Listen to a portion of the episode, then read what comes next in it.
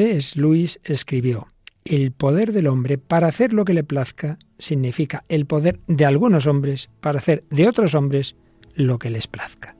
Seguimos hablando de la revolución sexual. ¿Nos acompañas?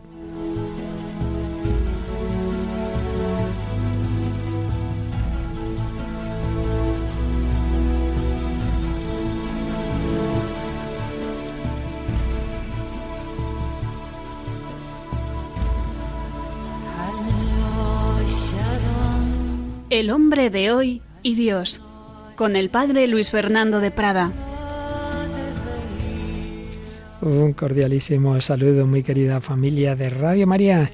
Ya en este mes de noviembre sigue nuestra travesía por todas estas ideas que se convierten en heridas para el hombre cuando no hace la voluntad de Dios. Sí, pero Jesucristo las heridas suyas, las heridas de su pasión, curan las nuestras. Seguimos en este bloque viendo las heridas que el pecado hace en nuestros corazones, pero cómo Jesucristo es capaz de sanarnos. Y lo hacemos volviendo al equipo de hace tres semanas, la, fija habitual, Paloma Niño. ¿Qué tal, Paloma? Hola, Padre Luis Fernando. Muy bien, encantada de estar de nuevo, como fija. Claro que sí, como fija. Y, la, y, luego tenemos dos, dos, variables, o como se dice, dos contratos temporales intermitentes. Mónica del Álamo, que la hemos tenido en los dos últimos programas, e Iciar Muguerza, que vuelve, ha subido así por la ventana, nos ha entrado. Iciar, ¿qué tal? Pues nada, yo con la iglesia peregrina y, y pues haciendo, haciendo parada hoy aquí en este super programa. Haciendo parada en este super programa en el que estamos entrando en ese pecado capital de la lujuria, haciendo una introducción ideológica de cómo tiene mucha más tela que en otros casos, porque aquí hay más temas de fondo, como es toda esta revolución sexual de la que empezábamos a hablar el día pasado y que muchas veces se convierte en un totalitarismo y por eso Iciar nos trae una de esas obras famosas distópicas de la que hay que decir que hace ya años hablamos en El Hombre de Dios, porque este es un programa que hoy, Paloma, llega al número 333. ¡Qué barbaridad! ¡Qué bárbaro! ¡Qué, número más bonito! ¿Qué número? 333. Bueno, pues en no sé qué número hablábamos de la obra de la que vas a hablarnos hoy. ¿Tú también, Iciar? Sí, de Brave New World, Un Mundo Feliz, de Aldous Huxley. ¡Qué barbaridad! El mundo feliz, aparentemente feliz, de Aldous Huxley, nos habla hoy Iciar Muguerza en este programa en el que, como digo, vamos viendo pues este mundo que se promete muy feliz y que sin embargo tantas heridas nos va dejando unas heridas que aparecen en los diversos ámbitos de la cultura, como hacemos siempre en este programa. Traemos cine, ¿qué película Paloma? Hoy vamos a hablar sobre la película Mujeres en el Parque. Traemos canciones, una famosa de Joaquín Sabina, ¿no es eso? Sí, vamos a escuchar la canción 19 días y 500 noches. Y por supuesto, pues el trasfondo doctrinal, aparte de esa famosa obra que nos presenta Icías de Hasley, pues seguiremos desentrañando algo de lo mucho que nos dejó escrito esta mujer, esta socióloga eh, alemana, Gabriele Cubi, sobre la revolución sexual. Pero antes de entrar en materia, como siempre, Paloma, algunos de los mensajes de correos o de Facebook. Sí, hemos seleccionado en este caso algunos comentarios de Facebook y eh, entre ellos, por ejemplo, el de Maricruz Vivas. Nos decía, estoy de acuerdo con el programa, es maravilloso, les felicito. Además, yo esta experiencia y esta desgracia la he tenido. Eh, siempre he creído que me han querido hasta que me equivoqué, me casé con una persona más mayor que yo y que, bueno, cuenta un poquito como que no la respeto. Dice que le han dejado una huella muy dolorosa y bueno, también da gracias a Dios por ello porque ha aprendido la lección y de nuevo nos felicita por el programa que es muy bueno y muy interesante. Pues muchas gracias, Maricruz. Y no hay que quedarse en las heridas, hay que pedir al Señor que las sane, que no nos quedemos, por supuesto, en ese resentimiento. Luego tenemos otro comentario de Álvaro Galvez que nos dice, gracias por estos programas tan interesantes y bien preparados. Esperemos que cada vez nos demos más cuenta de los males que nos rodean y que tenemos, pero que usemos todos los medios que Dios nos da para vencerlos. Así, ese es el planteamiento. Siempre en la primera etapa de cada pecado pues nos fijamos en lo negativo, pero siempre luego al final vamos viendo los medios en positivo. Y María Luz Esquin nos dice, qué pena que no haya triunfado la revolución de un corazón bueno, pero estamos en ello. Qué bonito, ¿eh? Que Preciosos comentarios los de hoy, qué bonitos. Muy bonitos, pero hay que decir que el corazón bueno, que es el de Jesús y el de María, claro que va a triunfar. Lo que pasa es que el Señor deja entre tanto que haya cizaña, pero hombre, está claro que la victoria final es suya. Como una película de suspense. exacto, exacto. y finalmente Belén Lamana nos comenta que el sexo destroza el amor. Bueno, ahí lo único que hay que matizar es el sexo en el enfoque que vamos a ver hoy de la revolución sexual, pero no en sí mismo, que es obra de Dios y que está en un, ni más ni menos que en un sacramento. Y por tanto, que tengamos cuidado de que las patologías no nos hagan pensar que lo que es bueno es malo. No, no. Una cosa es que algo se pueda enfocar mal, que desde luego se puede enfocar muy mal, como hoy vamos a ver también. Voy a recordar, porque alguno me lo ha preguntado, que todos estos temas eh, de la sexualidad, del matrimonio, etcétera, los hemos tratado en otras dos etapas de este largo programa. Y como me ha preguntado alguno, dedicamos cinco programas al matrimonio desde el programa número 88 y si alguno lo quiere buscar en el podcast tiene que irse a julio de 2013. A partir de esa fecha hablamos del matrimonio. Y en un segundo momento, cuando íbamos viendo los mandamientos, cuando vimos sexto y noveno, la moral sexual, dedicamos ocho programas desde el programa número 125 y eso fue en junio de 2014. Así que julio de 2013, junio de 2014 pues varios programas en que este tema está desde otra perspectiva, en positivo, eh, cuál es el ideal de Dios sobre el matrimonio, qué es lo que se separa de ello, y aquí en esta perspectiva de cómo en el diálogo con la cultura actual este tema se ha presentado de una manera y se está presentando de una manera que tiene un trasfondo ideológico, como íbamos a ver, que acaba, que promete mucho y acaba haciendo mucho daño al hombre. Pero por supuesto, como decíamos, Jesucristo es capaz de sanar esta y otras muchas heridas. Bien, estábamos el día pasado empezando a hablar de ese libro de esta socióloga alemana, Gabriele Cuby, La Revolución Sexual Global, y aunque ya hicimos alguna alusión a su propia persona, hoy voy a dejar a Paloma que el primer comentario lo haga ella, precisamente para que nos cuente un poquito más de la experiencia de esta mujer. Ella no teoriza de cosas que no conoce. Ella ha vivido esta revolución sexual, sabe de lo que habla y por eso le pedimos a Paloma que en el primer comentario, en nuestra primera sección después de esta entradilla, nos cuente algo de esa conversión que ha vivido Gabriele Cubi.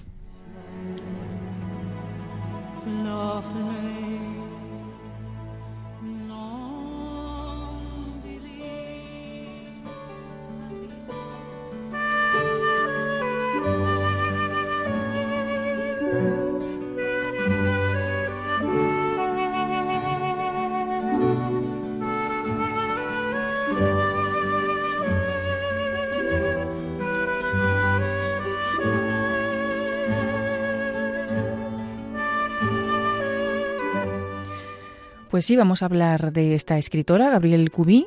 Ella es nacida en 1944 y cuenta su testimonio de conversión. Nació y vive en Bavaria, en Alemania, ahora es madre de tres hijos, y cuenta que cuando tenía ocho años, por deseo propio, fue bautizada en la iglesia evangélica. Con el paso del tiempo, cuenta, mi fe se perdió. Fui miembro del movimiento estudiantil del año 1968, cuya principal corriente estaba en la ideología comunista, la liberación sexual y el feminismo. Al acabar la carrera de sociología y la experiencia laboral de un año en la universidad, me fui a dar la vuelta por el mundo en autostop. En el año 1973, Dios me regaló dos experiencias con las que me mostró que existía. No cuenta estas experiencias, pero sí dice que Dios a veces nos da una gracia inicial, que es como un faro, como una luz que nos ayuda a orientarnos, pero que después de eso comienza nuestro propio esfuerzo. Su caminar hacia la Iglesia en esa época mm, pues había sido un poco impedido por los prejuicios que hoy en día pues también se nos ofrecen. Por ejemplo, el tema de la Inquisición, del celibato, el sacerdocio de las mujeres, etcétera, etcétera. Por eso, aunque había tenido esas experiencias de Dios, no buscó en la Iglesia católica y estuvo más de 20 años buscando respuestas en el campo del esoterismo y la psicología. Pero en esos caminos, dice, no se puede encontrar a Dios. En el año 1977 conocí a mi futuro marido. Nos enamoramos, empezamos a vivir juntos, tuvimos un hijo, nos casamos por lo civil, tuvimos dos hijos más y nos divorciamos 18 años más tarde. Eso es hoy en día muchas veces el orden habitual, pero es un orden equivocado. Disminuyen las posibilidades de una vida familiar feliz. Ahora sabe que todo eso pues tiene que ser ¿no? diferente. Cuando se fue mi marido, la dejó una noche vieja de 1996, se quedó sola y triste con tres niños menores de edad pero en ese momento cuenta una vecina joven llamó a mi puerta y me dijo, tienes que rezar, reza. Al final de hacer una novena que le recomendó, ella ya sabía que iba a ser católica. Las puertas de la iglesia poco a poco empezaron a abrirse para ella. Dice y anima a todos de que los caminos eh, hacia Dios son tan distintos como cada persona, ¿no? Para cada uno son diferentes, pero que todos eh, podemos apoyarnos en la palabra de Jesús que dice, mira que estoy a la puerta y llamo, si alguno oye mi voz y me abre la puerta, entraré en su casa y cenaré con él y él conmigo y que nuestra manera de vivir mm, muchas veces no nos permite oír esa llamada a la puerta. Por eso, desde que se ha encontrado con Dios y con la Iglesia Católica, se dedica también a contar un poco su conversión y sobre todo a denunciar eh, la revolución sexual. Habla sobre la castidad, eh, hace conferencias, tiene varios libros y, bueno, pues especialmente está dedicada ¿no? a mm, explicar a todos cuál ha sido su conversión y eh, como le hizo tanto daño pues todo este tema de la revolución sexual y especialmente pues quiere difundir ahora esta virtud, la virtud de la castidad.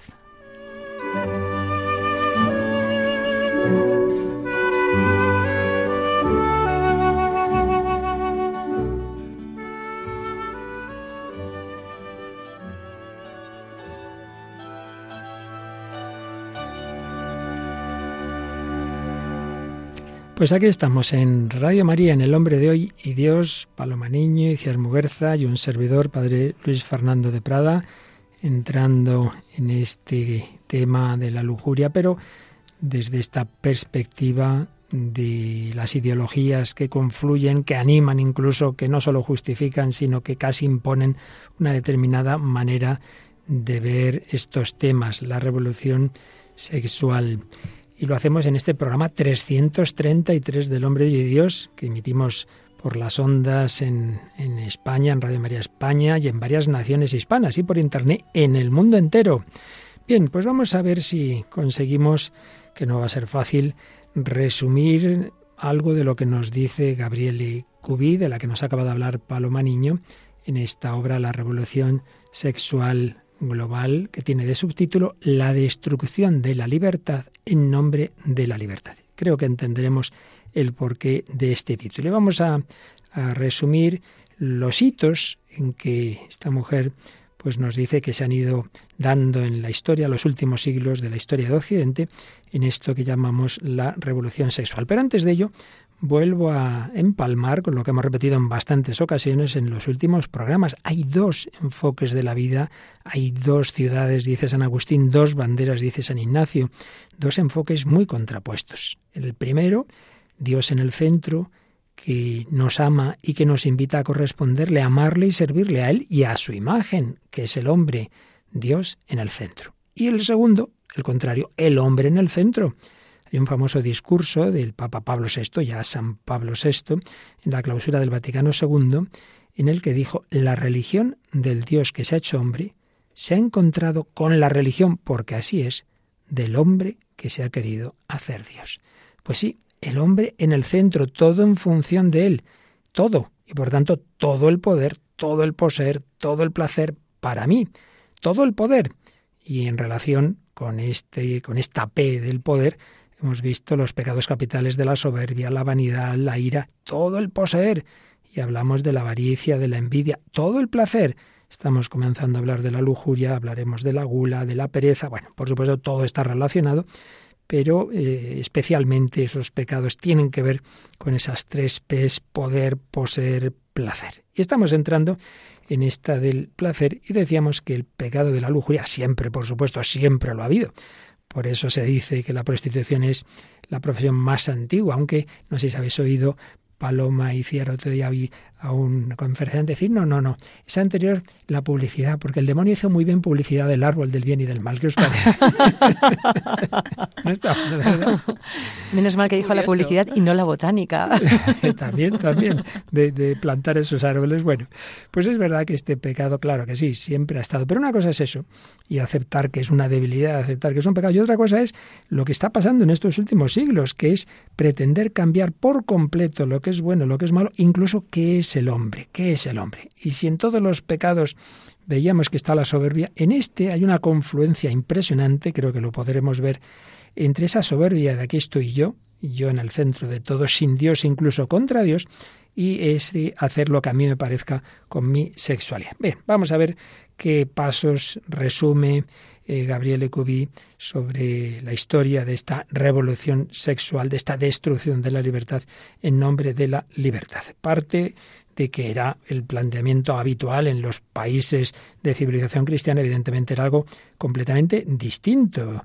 No nos olvidemos de que en 1948 la Declaración Universal de los Derechos Humanos afirmaba que la familia es la unidad básica, natural y fundamental de la sociedad y tiene derecho a protección por parte de la sociedad y del Estado. Y se entendía por familia el matrimonio entre hombre y mujer que, que comparten sus vidas mutuamente, que están dispuestos a tener hijos y educarlos. Y aunque eso ya no está en esa declaración, pero lo más habitual, por lo menos como ideal, era la monogamia, la fidelidad sexual entre los esposos, etc. Pero en los últimos 40 años, todos estos ideales, costumbres y leyes han sido desmantelados. Eh, hubo un momento, como ya hablamos en otro programa, de esas revoluciones y rebeliones estudiantiles, años 68, pero lo que podía ser algo de los jóvenes hoy día es un programa de las élites del poder mundial. Desde entonces, con la ayuda de Naciones Unidas, de la Unión Europea, de medios de comunicación, de poderosos lobbies, de grandes fundaciones de millonarios norteamericanos, el objetivo es la libertad absoluta, sin ninguna restricción natural o moral. Se ve al ser humano como un mero individuo desnudo. Y para alcanzar esa libertad absoluta, se desea liberar de la tiranía de la naturaleza. Por tanto, cualquier precepto natural es un obstáculo que debe ser eliminado. No hay bien ni mal, ni ningún sistema de normas. Pues qué diferencia, ¿verdad? Con esa cultura que tuvo un fundamento cristiano, que daba la moralidad básica, incluso en personas que perdieron la fe, pero seguían viviendo de esa moral y la veían como algo bueno. Es lo que tantas veces hemos oído en padres de familia que ellos no son practicantes, pero que llevan a sus hijos a escuelas religiosas porque saben muy bien que ahí se les va a enseñar cosas mucho mejores que en otros sitios. Pues bien, si la Iglesia ha sufrido tantas persecuciones, desde la Revolución Francesa, tantos sistemas totalitarios, eh, del terror, etcétera. Sin embargo, lo que ahora está ocurriendo es todavía más grave, más peligroso. Ahora el ataque va a la estructura moral íntima de la persona, la que le capacita para ser libre. Hoy, a una persona, desde niño, se le enseña en muchos sitios y es el objetivo de estas ideologías que iremos viendo. Es correcto hacer realidad todos tus instintos sin reflexionar y es malo que establezcas límites para ellos. Esta persona usa su propio cuerpo y los de otras personas simplemente para satisfacer su apetito sexual y no para expresar el amor personal. El impulso sexual, lo sabemos, es poderoso, claro. Dios nos lo ha puesto, es muy importante para la unión de los sesos y para la supervivencia de la humanidad, ni más ni menos. La persona que no aprende a cultivarlo para expresar el amor y la creación, la procreación de una nueva vida, acaba siendo dominada por él. Y una persona así impulsada pierde su libertad. Por querer ser libre acaba perdiendo su libertad, ya no oye la voz de su conciencia, pierde la capacidad de amar, la capacidad para vincularse. Puede llegar a perder el deseo de dar a los hijos ese don de la vida. Se hace incapaz muchas veces de un logro cultural, puede llegar a enfermar física y mentalmente. Toda esa idea cristiana de que los seres humanos son creados a imagen y semejanza de Dios fue la base de un concepto de dignidad inviolable de toda persona y llevó a la formación de la sociedad y del Estado sobre un principio de libertad. Pero si prescindimos de esos fundamentos, pues estamos viendo los resultados. Muchas personas que no quieren transmitir la vida que han recibido, tasas de natalidad tremendas que indican el ocaso de una civilización, familias desintegradas, y mucho más matrimonios rotos que matrimonios fieles y una nueva generación que las estadísticas están ahí con muchísima menos formación, analfabetos funcionales un montón de jóvenes, niños y adolescentes cada vez con más desórdenes psicológicos, por supuesto, el derecho a la vida de los niños no nacidos, de los discapacitados, de los ancianos no protegidos, y cada vez más una ideología que pretende destruir la identidad, se llama, de género del hombre y la mujer, y todo criterio ético de comportamiento sexual. Una ideología que se llama transversalidad de la perspectiva de género. ¿Cómo se ha llegado a esto? Bueno, pues con muchos pasos que iremos diciendo, pues hoy algunos y el próximo día, si Dios quiere, otros. Pero antes de seguir yo, vamos a, a, ver algo de por qué este subtítulo de la destrucción de la libertad en nombre de la libertad. Veremos que al final se impone una determinada manera de entender estos temas y además pues hay una concepción en muchos eh, estados en el que, oye, que a la gente le demos mucha libertad en este terreno, que así en los que a nosotros nos interesan les tendremos dominados. Y yo creo y fiar que eso lo intuyó Aldous Huxley en una famosísima novela distópica de la que hoy nos vas a hablar, ¿no es así? Sí, y es que más que una novela parece una profecía. Si no fuera porque hemos cerrado ya el canon, realmente es que se podría incluir entre los libros proféticos casi, porque esto es algo tremendo. Decías que la Declaración Universal de la Familia se había hecho en 1948. Los derechos humanos, claro, sí. Claro, pues eh, eh, en el marco, sí, de los derechos humanos, pero es que esta novela es del 32. Fíjate. O sea, es que esta novela estamos hablando de una Europa que todavía no ha pasado por el trauma de la Segunda Guerra Mundial. Y bueno, pues Huxley era un poco como el enfant terrible, ¿no? El niño terrible de las letras inglesas. Provenía de una familia toda de intelectuales, que hay muchas sagas de estas en, Europa, como los Wittgenstein o eh, los Darrell. Pues no, pues eh, su familia eran todos biólogos. Y, claro, esta concepción también de la vida como biología, la concepción, el óvulo, pues luego se va a permear mucho en, en la novela, porque, claro, ahora lo cuento un poquito la trama, es una novela en la que los seres humanos, en aras de una civilización que pretende ser mejor para todos, han sacrificado un viejo modelo de vida que se parece mucho a la sociedad en la que vivimos ahora. Entonces, eh, Huxley eh, lo que hizo fue construir una distopía, que la palabra en sí es muy bonita, ¿no? Porque topos es lugar, ¿no? Y entonces la utopía sería el, no lugar, ¿no? O, la cacotopía, el lugar malo, pues la distopía también es otro lugar malo.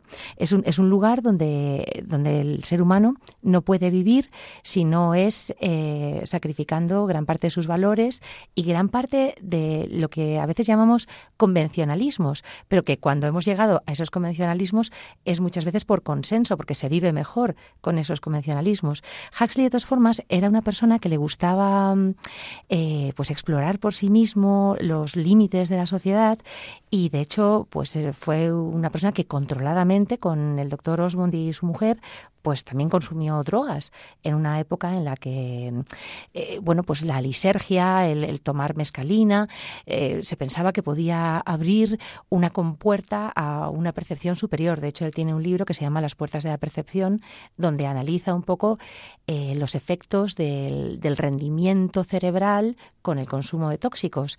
Y claro, todo esto es muy relevante porque en la sociedad que él pone hay pues una serie de escalafones que se parecen mucho al sistema de castas. Huxley también era un profundo conocedor del misticismo y del hinduismo y de hecho él no era un hinduista practicante, pero sí que había leído eh, mucha literatura védica y demás. Entonces, en el sistema de castas indio, pues tú te reencarnas y si perteneces a los intocables es porque has hecho algo mal en la otra vida. Y en el sistema de castas de Huxley, si eres un alfa o un beta, estás en la parte más elevada de la sociedad y tienes derecho pues a unas prerrogativas sociales que nadie más las toca, pero si eres un epsilon, si eres uno de los medio humanos, medio, mm, mm, pues los llama imbéciles, creo que es una palabra muy, muy dura de usar, pero son como infrahumanos, son aquellos que son como mulos de carga eh, que se dedican a hacer pues los trabajos que, que nadie quiere. Y si pensamos un poco en la sociedad de hoy en día, países que tienen pues clases altísimas y clases paupérrimas, también en la misma India, donde pues los seres humanos son poco más que un hombre caballo tirando de un rickshaw o un riquísimo riquísimo en una mansión.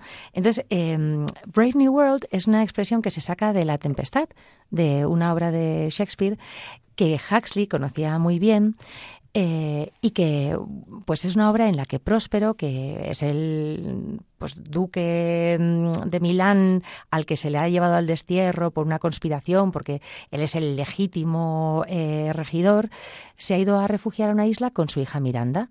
Entonces su hija Miranda no ha crecido más que con libros, una enorme biblioteca.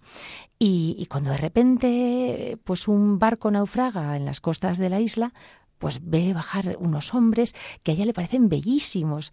Y entonces dice la famosa frase que luego Huxley acuña, dice, oh wonder, oh maravilla, how many goodly creatures are there here, o sea, cuántas hermosas criaturas. Y dice, oh brave new world, oh mm, feliz nuevo mundo that has such people in it, que tiene estos seres tan, tan hermosos. Y esa fascinación de, de ver de repente un mundo nuevo es un poco la misma fascinación de la que Huxley nos previene con la ciencia, porque Huxley piensa que también todos los desarrollos científicos, y de hecho él preludia lo que estamos haciendo hoy día con las células madre, el poder utilizar un óvulo, por ejemplo, eh, como una célula replicada para producir 69 individuos, pues es lo que, lo que él va a ver como ese mundo que nos deslumbra, el mismo mundo feliz que deslumbró a Miranda.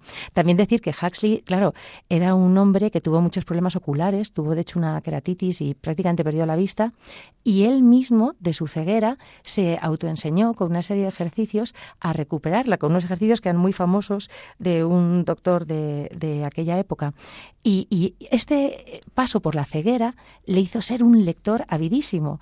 tiene, de hecho, un, bueno, un artículo precioso, se puede encontrar en Internet, de 1948, diciendo el libro salvaría en caso de una quema, si su biblioteca se quemara. Entonces, empieza por Shakespeare. Por eso que la cosa shakespeariana está también mucho en Un Mundo Feliz, porque hay dos personajes que se salen un poco de, de la norma de, ese orden mundial eh, al que prácticamente toda la sociedad, excepto los pocos que viven en una reserva salvaje en Nuevo México, están sometidos y son dos seres que son casi como pues uno el líder intelectual y el otro pues el científico que pues quiere seguir indagando y experimentando con, todo.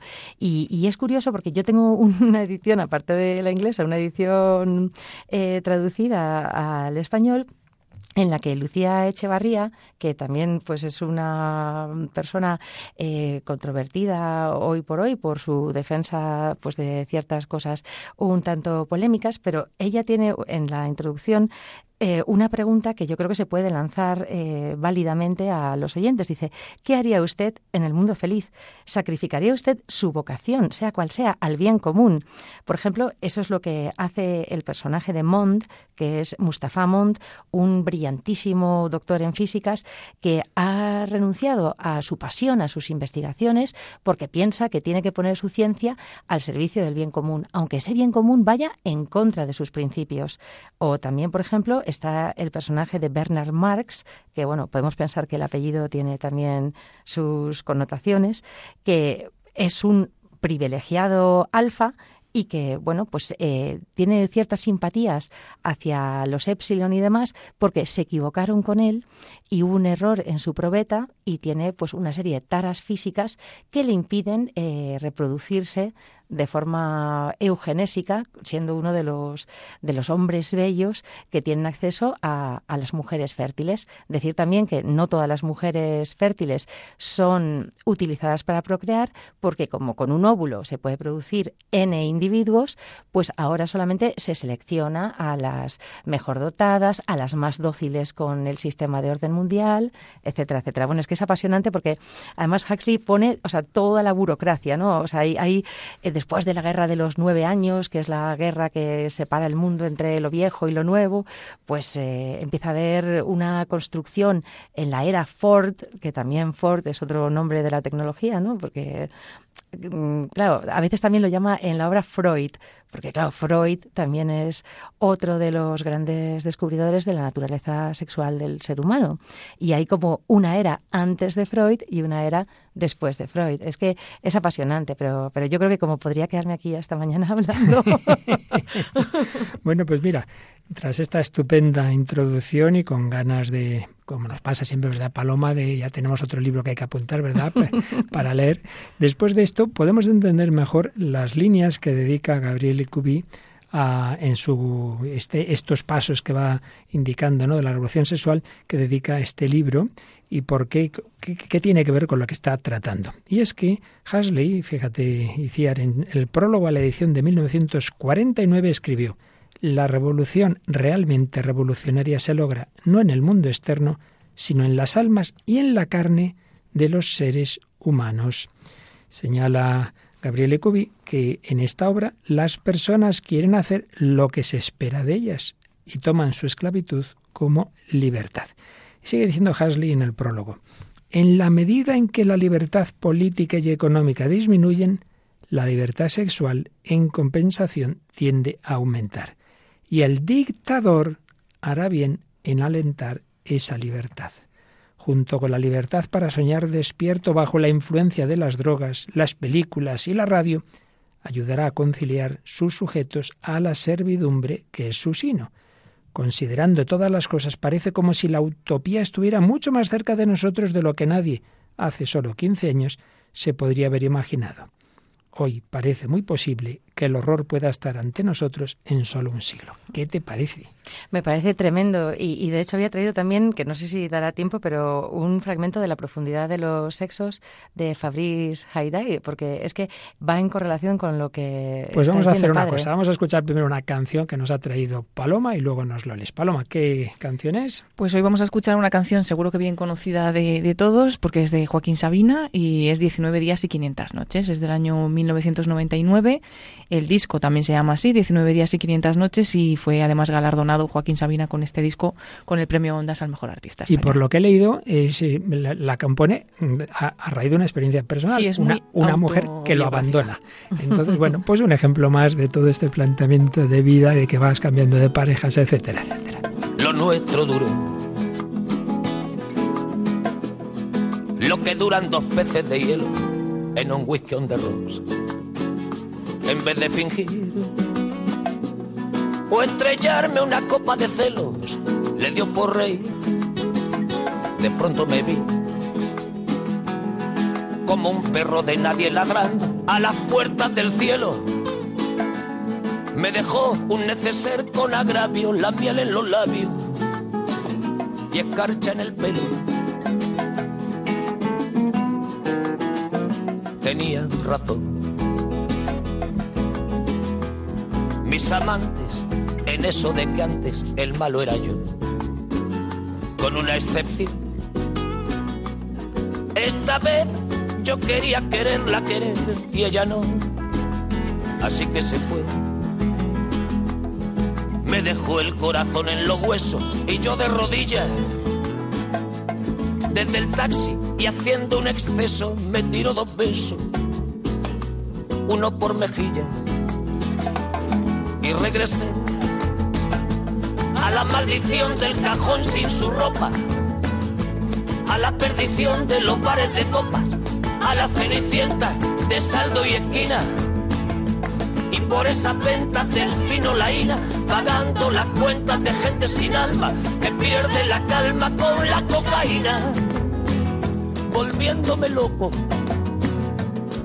Derrochando la bolsa y la vida, la fui poco a poco, dando por perdida.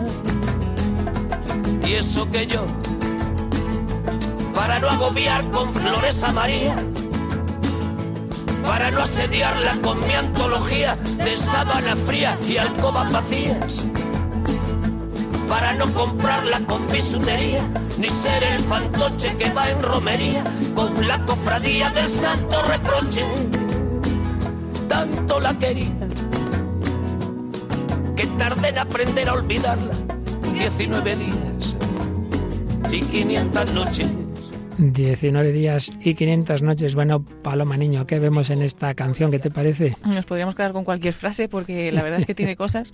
Por ejemplo, como empieza, ¿no? Que dice, lo nuestro duró lo que duran dos peces de hielo en un whisky on the rocks. O sea, nada. y luego dice al final también, me abandonó como se abandonan los zapatos viejos, destrozó el cristal de mis gafas de lejos, sacó del espejo su vivo retrato y fui tan torero por los callejones. ¿Y a Iciar qué le parece? Bueno, es que me hace gracia Sabina porque siendo un adalid del sexo salvaje y las drogas en la alevosía de la noche, luego tiene muchísimas referencias religiosas, ¿no? Porque dice, y eso que yo, para no agobiar con flores a María, Y, entonces dice, eh, ni ser el fantoche que va en romería con la cofradía del Santo Reproche. Es que es un imaginario profundamente eh, religioso, porque eh, ahí hay esa cosa como de, de la culpa, libertinaje, como rebeldía y como, pues lo que dice Gabriel Cubi, ¿no? yo destruyo la libertad más profunda, pero lo hago en nombre de una libertad social que además viene refrendada por los periódicos, por la publicidad, por la televisión, por todo, ¿no? Y así quedó fenomenal. Así soy el moderno más moderno de todos. Que conste que yo he tenido discos de Sabina, ¿eh? Bueno, bueno, tú, también has pasado por distintas etapas en la vida. Aquí lo importante es que encontremos al final la verdad, la plenitud, la felicidad. Y regresé a la maldición del cajón sin su ropa a la perdición de los bares de copas, a las cenicientas de saldo y esquina. La revolución sexual global que llega a todo, que llega a la música, que llega al cine, que llega a la literatura. Pero antes de cambiar de tercio, hiciera algún pasaje de, de esta obra que nos estás comentando, de Aldous Huxley, de del, sí, sí, sí, sí, sí, sí, Pues eh, tengo un par de pasajes de lo que es el libro en sí y luego tengo también el comentario este pequeñito de Fabrice, eh, no sé cómo se pronuncia muy bien, Aidai a saber, no sabemos, no sabemos. Pues el, el comentario de, de, este autor que tanto le gusta también a, a De Prada, porque, pero no a De Prada al padre, sino a Juan Manuel, pues dice, dice, en un mundo feliz los niños son iniciados en los juegos eróticos desde su más tierna edad. Aquel de entre ellos que se ruboriza por ello provoca inquietud. Si rechaza alguna indecencia, se le lleva inmediatamente al vigilante adjunto de psicología. Un estudiante se queja al director de incubación y acondicionamiento. Dice, una vez tuve que esperar cerca de cuatro semanas a que una joven que yo deseaba me dejase poseerla. Y le dice el interventor, ¿y sintió usted en consecuencia una fuerte emoción? Y contesta el chico, fue horrible. Horrible, precisamente, dijo el administrador. Nuestros antepasados eran tan estúpidos y tenían una visión tan limitada de las cosas que cuando los primeros reformadores vinieron a ofrecerles la liberación de esas emociones horribles, se negaron a tener relación alguna con ellos. Las emociones demasiado personales son perjudiciales para la propia realización. Las oficinas de solidaridad ponen remedio a ese problema. En ellas se practica el 12 en uno. En ellas se hace concreto este dogma fundamental que se inculca durante el sueño cada uno pertenece a todos. Es que esto me está recordando el poliamor, me está recordando un poco también la nueva era de que todos somos uno, fusión total. Y bueno, claro, porque una cosa que no he dicho es que a través del electroshock o a través también de, la hipnopedia, a través de las cintas que se ponen nocturnamente, pues se van cambiando las tendencias naturales del ser humano. Que bueno, también hoy en día, eh, eh, a ver, eh, el electroshock, por ejemplo, del desahucio económico o, por ejemplo, de otras cosas que nos llevan también a, perder un poco las libertades naturales, bueno, esto daría mucho que hablar. Pero voy a leer un fragmentito que, que hace eco y que, bueno, pues este fragmento le está sucediendo a una de las protagonistas que con muy buen tino Huxley llama Lenina, porque es como, eh, bueno, pues el personaje femenino Lenin, ¿no? Pues claro, eh, estamos hablando de los totalitarismos también y de cómo la sexualidad eh, recupera un poco en el totalitarismo tanto el ocio del pan y circo como el burdel de ten tu gratificación, pero no tengas intimidad, no tengas cercanía verdadera, no tengas profundidad de relaciones, Y entonces, pues, eh, le dicen a, a Lenina, hogar, hogar, unos pocos cuartitos superpoblados por un hombre, una mujer periódicamente embarazada y una turbamulta de niños y niñas de todas las edades, sin aire, sin espacio, es decir, una prisión no esterilizada, oscuridad, enfermedades, malos olores. Esta evocación que el interventor hizo del hogar fue tan vívida que uno de los muchachos, más sensible que los demás, palideció ante la mera descripción del mismo y estuvo a punto de marearse. Es que este hogar era tan mezquino, psíquica como físicamente, porque psíquicamente era una conejera, un estercolero, lleno de fricciones a causa de la vida en común, hediondo a fuerza de emociones, cuántas intimidades asfixiantes, cuán peligrosas, insanas y obscenas relaciones entre los mismos miembros del grupo familiar. Como una madre maniática que se preocupa constantemente por los hijos, mis hijos, mis hijos, preocupándose por ellos como una gata por sus crías, pero como una gata que supiera hablar, una gata que supiera decir, oh, niño mío, niño mío, una y otra vez, ay, niño mío, tu pecho, tus manitas, tu hambre, ese placer mortal e indecible, hasta que al fin mi niño se ha dormido, hasta que al fin mi niño se ha dormido con una gota de blanca leche en la comisura de los labios. Ay, mi hijito duerme. Entonces, claro, se están mofando completamente de la familia, del amor tierno que una madre puede tener por un hijo y, en definitiva, también del amor de Dios, que ese amor de Dios que diría Henry Nowen, que no depende de lo que poseas, ni depende de lo que opines, ni depende de tu color político, ni de tu cuenta corriente, ese amor que es el nuestro padre nos amó primero. Pues todo eso se lo carga el totalitarismo. Así lo anunciaba Aldous Huxley en esta obra, pero pero no se va contra la naturaleza en vano, no se va contra Dios en vano. Todo ello acabamos pagando nosotros la factura. Por eso estamos viendo como las locuras del hombre pues nos acaban dejando muy heridos. No hemos hecho más que empezar, no nos ha dado tiempo a casi nada, pero sí que vamos a escucharlo en una película no sospechosa, porque no es que esté hecha precisamente desde el lado cristiano, sino simplemente la descripción de tantas situaciones actuales de hoy día a qué llevan al final. Paloma, ¿de qué película hablamos? Pues hablamos de la película Mujeres en el Parque, fue estrenada en el año 2007 dirigida por Felipe Vega con guion de Manuel Hidalgo, un periodista y escritor de novelas. No es suyo solo el guion, también es de Felipe, del director. Y bueno, un poco la historia es que tras 20 años de matrimonio, Daniel, que es profesor de música, y Ana sufren una grave crisis y deciden separarse. Él quiere el divorcio, aunque ella se resiste, y mientras tanto su hija Mónica sufre esta separación de sus padres en un difícil momento de su vida porque acaba de terminar la carrera y no encuentra trabajo. Daniel solo encuentra paz en la música y en una pues no muy buena relación que tiene con, con otra mujer casada, con Clara.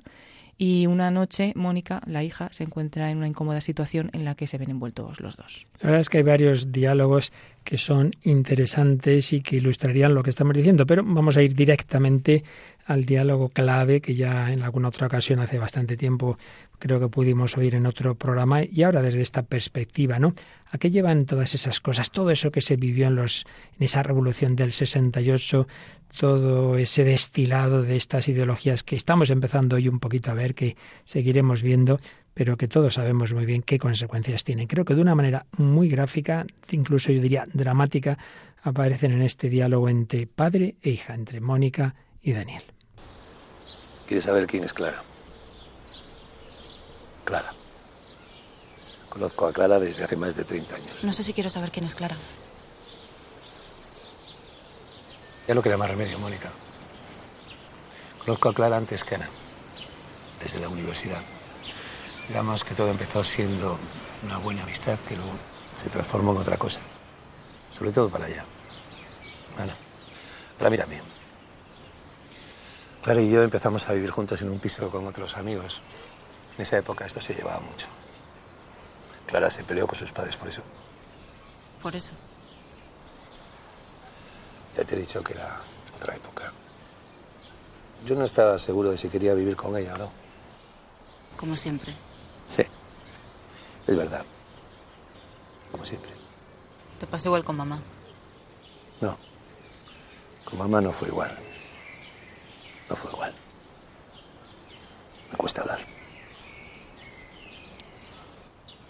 Lo del piso duró un par de años y luego apareció Ana. Y Ana era diferente.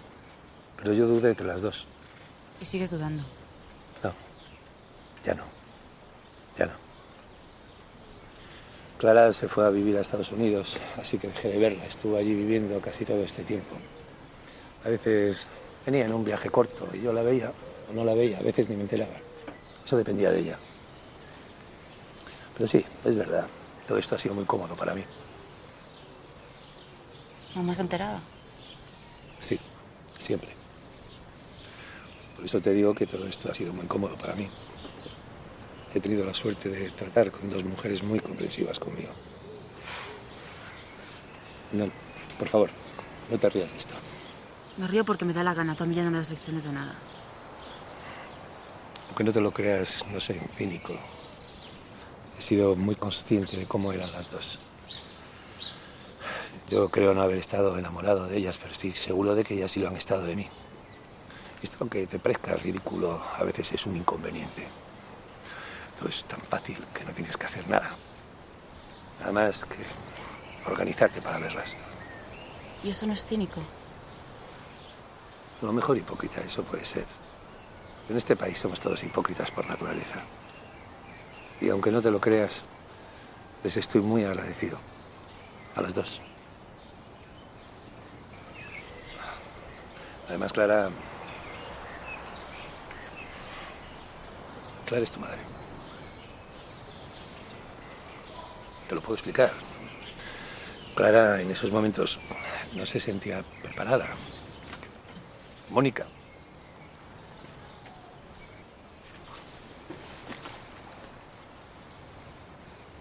¿Cómo? Clara se quedó embarazada sin querer.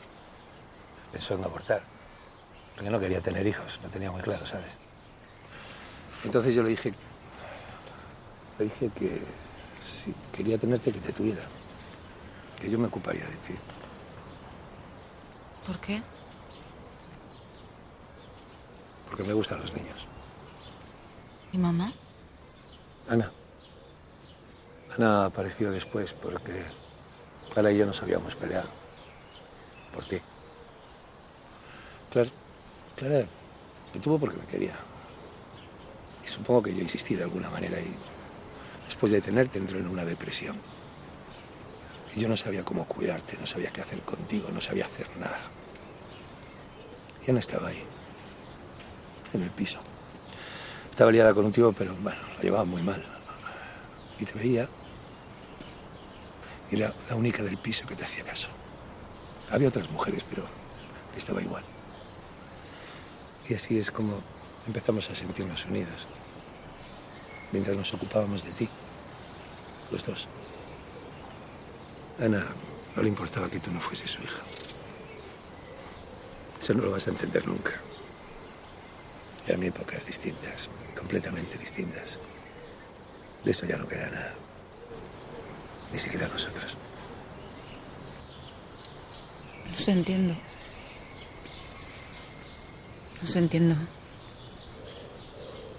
Sois unos irresponsables. No te entiendo a ti, no entiendo a Ana, no entiendo a Clara. Sois absurdos, retorcidos, falsos. Defendéis un mundo falso. ¿Sabes lo que quiero? Quiero perderos de vista para hacer mi vida sin que nadie me la destroce por capricho. Y tú, tú eres espantoso. Has hecho la vida imposible a dos mujeres solo porque te era más cómodo. Solo por eso. ¿Y ahora qué? ¿Qué hago yo ahora? ¿Eh? Es que no te das cuenta de nada. ¿Eh? Es que nunca te vas a dar cuenta de nada. Ahora me cuentas esto para qué. Me has quitado a mi madre. Tú me has quitado a mi madre. ¿No te das cuenta? Mi madre es Ana. Mi madre es Ana, ¿entiendes? Mi madre es Ana. Pues un corte tremendo de esta película Mujeres en el parque, qué divertido, la comuna con unos, con otras, por aquí, por allá, que si embarazo, que si aborto, que más da, que más da, pues algo da. Bueno, ¿qué os ha parecido este, este corte? Muy triste, ¿no? Muy triste. Según iba descubriendo cosas, eh, también por porque la realidad muchas veces supera la ficción, ¿no? Y ocurren muchas cosas de estas parecidas. Pues sí. Pero bueno, como dice. De hecho, ella- iba a contar, pero ya lo dejamos para el próximo día, casos de intelectuales famosos que han hecho algo parecido a lo que sale aquí. Y ella, que al final pues es un poco la que está eh, enterándose también de todo, dice, defendéis un mundo falso, ¿no? Porque parece como que puedo hacer lo que me dé la gana en la vida, que tampoco pasa nada, ¿no? Y aquí estamos todos viviendo juntos, luego me voy con uno, luego me voy con el otro, aquí hay un bebé en medio, y como si no pasara nada, ¿no? Y, le- y le- se lo dice, sois unos irresponsables, ¿no? Muchas veces en esta cultura que nos hemos mm, montado, eh, pues todo vale, pero no nos damos cuenta de que eso tiene unas consecuencias también para otras personas, lo, como empezábamos el programa, ¿no? El hombre puede hacer lo que quiera con otro hombre, ¿no? Pero siempre a costa de, de- de alguien. Así Entonces, es. bueno, pues muy triste. Es que, como dice Paloma, siempre hay daños colaterales. Yo me estaba acordando de aquello que decía San Juan Pablo II de que es diferente la unión a la comunión. Entonces es, diferente cuando dos personas de verdad, o sea, están formando una comunión de espíritu para llevar a cabo un proyecto de vida. Porque, claro, yo, mm, bueno, pues que, que sé cómo es el maligno y cómo siempre pues da coletazos para intentar disolver las iglesias domésticas y carga contra las familias, pues estoy pensando que, claro, fruto de toda esta heterogeneidad, de, todos estos divorcios, de todas estas relaciones pues promiscuas y mm, pretendidamente liberales, pero destructivas, pues eh, hay, un aislamiento del individuo, porque claro, el individuo se queda sin hogar, se queda sin familia, se queda sin identidad, se queda sin eh, personas a las que poder recurrir. De hecho, por ejemplo, hay una parte de la película que eh, la actriz Bárbara Leni, que interpreta a la hija Mónica, se deja el móvil y se deja las llaves de, su casa. Entonces, pues como no sabe qué hacer, no puede llamar a, su madre, que ahora se ha visto que no es su madre, pero a, quien ella cree que es su madre, pues entonces por consejo del novio, va a casa del padre. Y el padre le produce una extrañeza absoluta que su hija llame al timbre y le dice, ¿qué haces aquí? es como dos extraños que, se hubieran conocido en un vagón de tren. Y luego, pues la película es muy angustiosa porque no tienen nada que decirse, comparten la mesa en el desayuno y, es todo como un laberinto de mentiras donde nadie se atreve a, a tener esa franqueza, que esa franqueza pues la da el hogar, lo da que tú puedas hacer hogar con alguien, que tú puedas realmente también esa corporeidad, ¿no? Ese, ese tacto, ese, o sea, estamos hechos de cuerpo, como decía el padre antes, hemos sido creados a imagen y semejanza suya, pero cuando nosotros hacemos un uso de esa capacidad que tenemos pues para abrazarnos, para acogernos y ese uso es totalmente utilitarista, pues es que, a ver, esto provoca monstruosidades y la gente sufre. Así es, lo seguiremos viendo el próximo día y precisamente vamos a terminar pues, una canción de estas mujeres consagradas, la fraternidad sagrada en el corazón de Cristo, que se ponen en el otro planteamiento. Somos imagen y semejanza de Dios, estamos en sus manos, nos fiamos de Él más que de nosotros mismos, nosotros estropeamos, rompemos el barro, pero Señor, somos barro en tus manos, esperamos que tú nos recrees, que tú nos reformes, que tú nos cures. Barro en tus manos. Es por tu espíritu, tu tu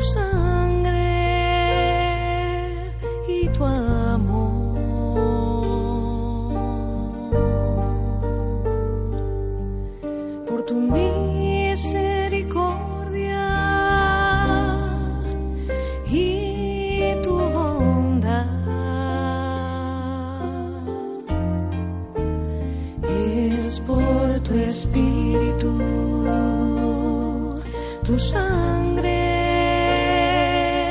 y tu amor.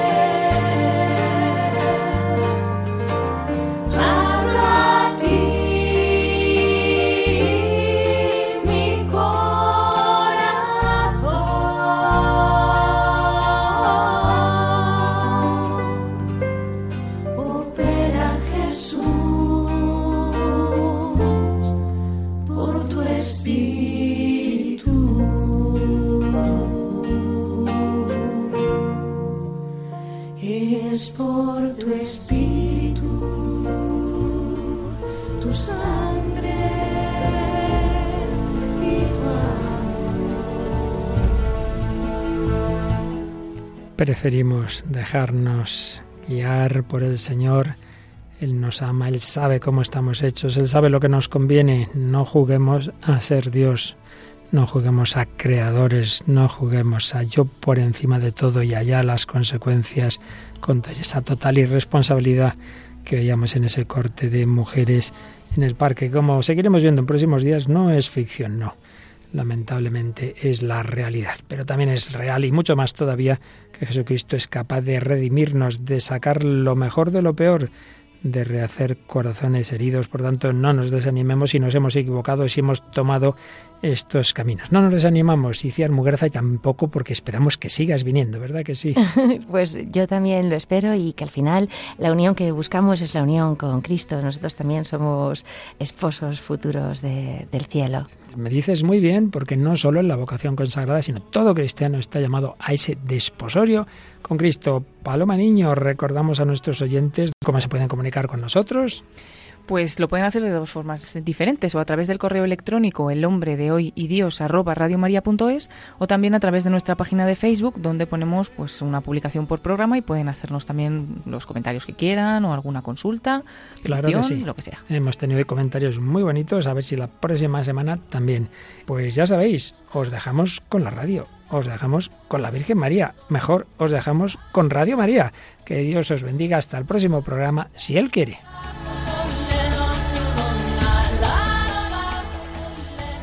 Así concluye El hombre de hoy y Dios, un programa dirigido en Radio María por el Padre Luis Fernando de Prada.